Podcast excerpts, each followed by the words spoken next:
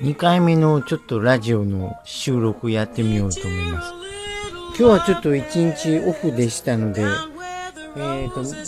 えっ、ー、と、見逃し配信で、川島映画のあの川島雄三の幕末太陽伝を見ました。これは、えっ、ー、と、フランキー堺が主演で、えっ、と、幕末の品川の遊郭を舞台に、まあ、舞台に落語を題材にした作品です。で、落語でもその居残り左平次って言って、まあ、その、居残り左平次言って、まあ、居残りさん。えーと、遊郭で、えーと、お金が払えなくて、そのまま払えるまでちょっとずっといなくてはならない人の話題を中心に、あと、遊女との、まあ、心中を題材、品川心中とか、あと、まあ、遊女がお客さんを何人もたらい回しにしていくっていう5人回しあと三枚起床などまあ遊学にまつわる落語の話をうまくまとめて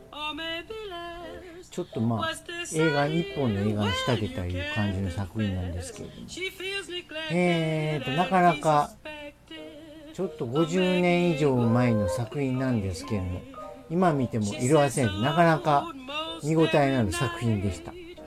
で主演が、えー、っと、フランキー・サカイ。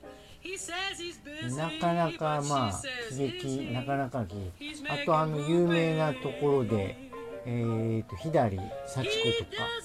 南田陽子とかが出てまして、なかなか面白くて楽しかった作品です。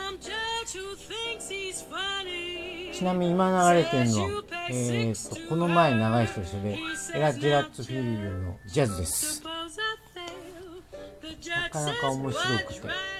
見応えが。でなかなか川島さんの作品まあ落語をうまくまあいくつかの題材の作品をうまくコンパクトにまとめてテンポよく話が進めていましてなかなか見応えがあるんです。あとあのえっ、ー、と日活の作品だったので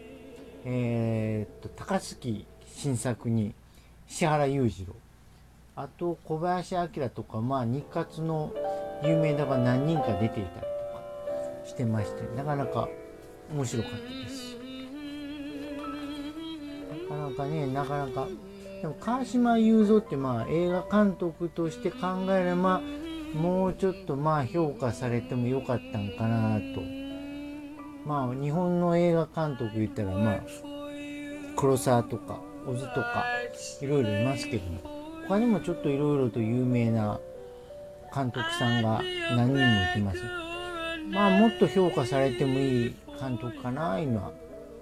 感じています、うん、あとフランキー堺まあまあ今はちょっと今の人分かんないと思うんですけどなかなかの喜劇役者でしたちょっとツイッターとかでコメントやっぱりちょっとまあフランキーにしてもあと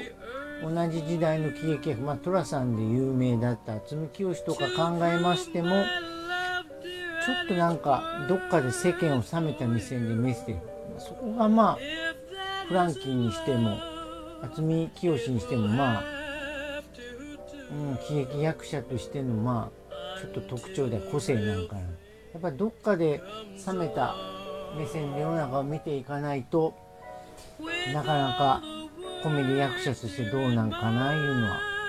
感じていますしそこがまあ面白いところかなとも思っております。そうね、フランキー堺と、まあ、それを考えましたら、今回の幕末対応は、なかなか面白かったと思います。ということで、ちょっと映画の話になりましたけど、ちょっともうちょっと話見れたらなと思うんですけれども。あと、そうやね、あと、うん、今もちょっとそれなりに時代交渉とかあるんですけれども、うん、やっぱり、あの時代からやっぱり、なんやかんやと娯楽作品それなりにしっかり出てできていたのことだけは、ちょっとまあ、最後に言っていこうかと思います。ちょっと5分ぐらいになったんで、もう今日はこれぐらいで終わりにします。ではまた。次回また話すと